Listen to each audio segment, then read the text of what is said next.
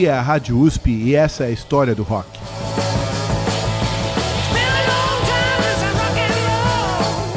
Olá, meu nome é Mário De Vivo e esta é a história do rock na Rádio USP. Hoje todos nós vamos erguer as nossas baquetas para o céu e vamos celebrar a vida e a obra de Charles Robert Watts, melhor conhecido como Charlie Watts, batera dos Rolling Stones, que morreu neste último 24 de agosto aos 80 anos de idade. Se a gente uh, levar em conta que ele ganhou o primeiro kit de bateria em 1955, aos 14 anos, e estava tocando até outro dia praticamente, foram uh, mais de 65 anos mantendo o ritmo. Eu uh, quis dividir esse, esse dia, esse sentimento, com vários amigos roqueiros e bateristas, conversei com eles e eles me deram seus depoimentos, que eu vou reproduzir aqui no programa. Mas principalmente nós vamos ouvir a música rolar e vamos olhar para trás do palco, vamos olhar para a parte do fundo do palco, atrás de Mick Jagger, de Keith Richards, uh, onde estava o elegante, o discreto batera dos Rolling Stones segurando a cozinha junto com Bill Wyman no baixo. Eu conversei uh, sobre Charlie Watts com meu amigo Ricardo Benini, que começou o baterista e depois foi para a guitarra. Uh, e ele foi sucinto. Ele disse o seguinte: ele tinha o melhor emprego do mundo. Eu achei que, eh, que o Ricardo iria falar de algo sobre a técnica, mas eu, eu acho muito apropriado começar falando sobre o trabalho de Watts. Ser um Rolling Stone deve ser mesmo o melhor emprego do mundo, é, o melhor emprego que qualquer jovem pode querer. Vamos ouvir a sensacional batida uh, da música Sympathy for the Devil, de um show dos Rolling Stones de 1969, que ficou eternizado no álbum Get Your Yas Yas Out, de 1970. Sympathy for the Devil.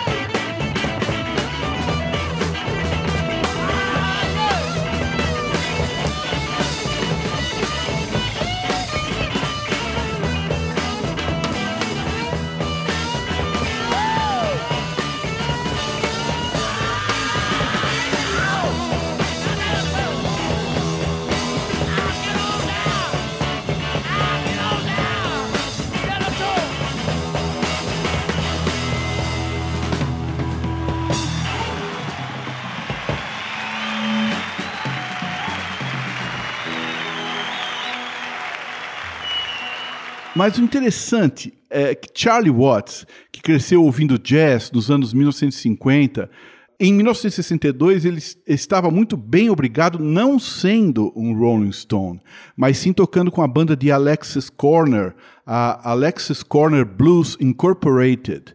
Nesse ano de 62, a Blues Incorporated tinha uma data fixa semanal no famoso clube noturno Marquee de Londres. E quem gostava de blues ia assistir a banda toda semana. Gente como Eric Clapton, Jimmy Page, Mick Jagger e Keith Richards. Esses dois últimos estavam querendo trocar o bater de sua banda, que ainda estava no início, e convidaram Charlie Watts, que relutou. Isso porque Watts estava mesmo mais ligado em blues e jazz, e ele ficou em dúvida sobre sair de um projeto estabelecido como o de Alexis Corner e se juntar a um bando de garotos. Corner era um veterano, ele, era, ele é considerado hoje como o pai do blues inglês. Né? Ele tinha pelo menos mais 10 ou 12 anos além a, a, a, de mais idade do que todos os Rolling Stones. Uh, e Jagger e Richards uh, ainda eram muito rapazes e, e, insistiram, e demorou uns seis meses até que Charlie Watts tenha, uh, acabou topando e passou a fazer parte dos Rolling Stones em 63, a tempo de participar do primeiro disco da banda. Sabe a decisão. Vamos ouvir os Stones com uma batida muito diferente daquela da música que acabamos de ouvir. A música é Painted Black, de 1966, e é bastante original em termos de batida para a época. A bateria de Watts contribui muito para essa originalidade da música. Painted Black.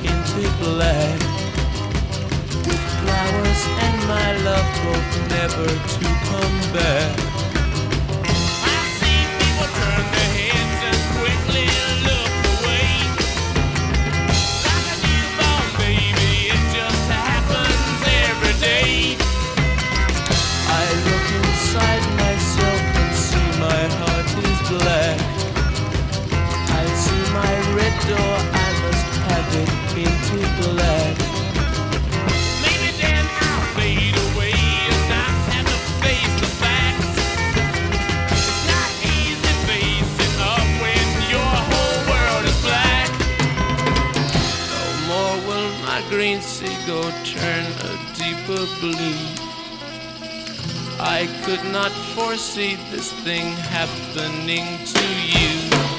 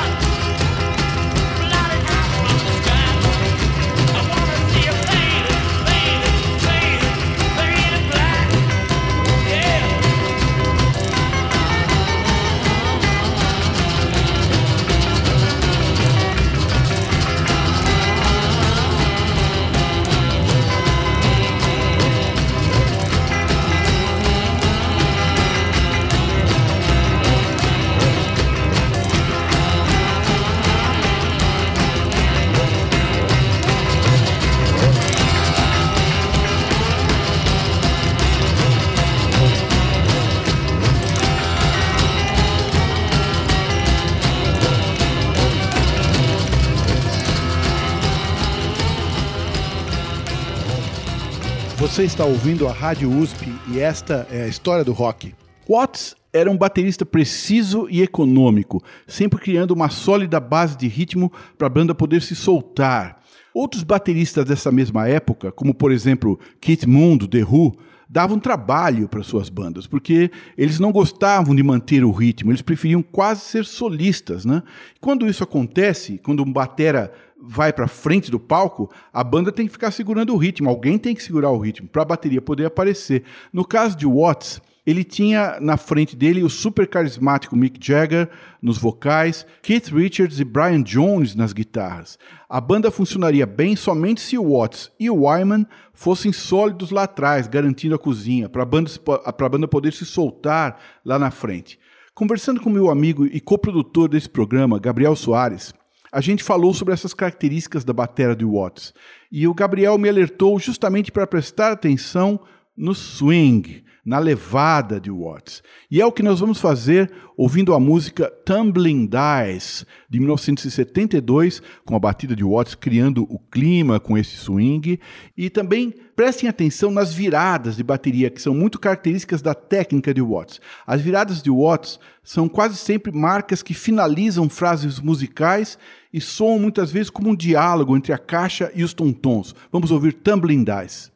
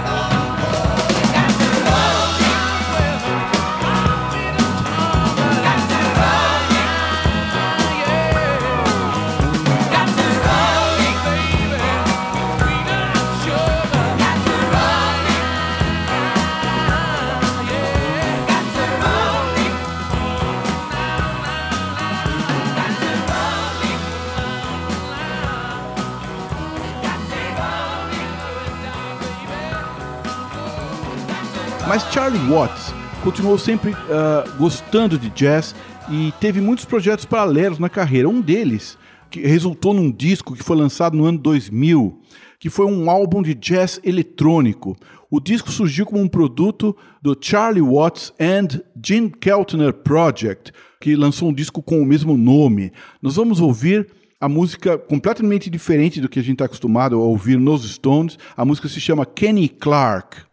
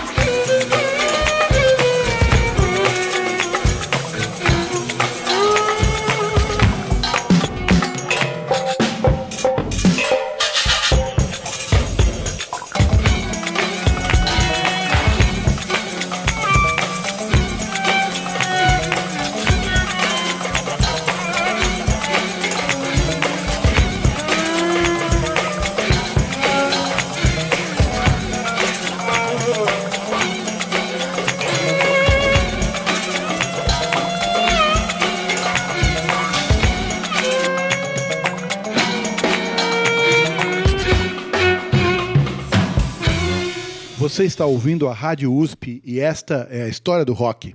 Realmente, bastante diferente do que esperávamos de um Rolling Stones, mas esse era, esse Stone era Charlie Watts.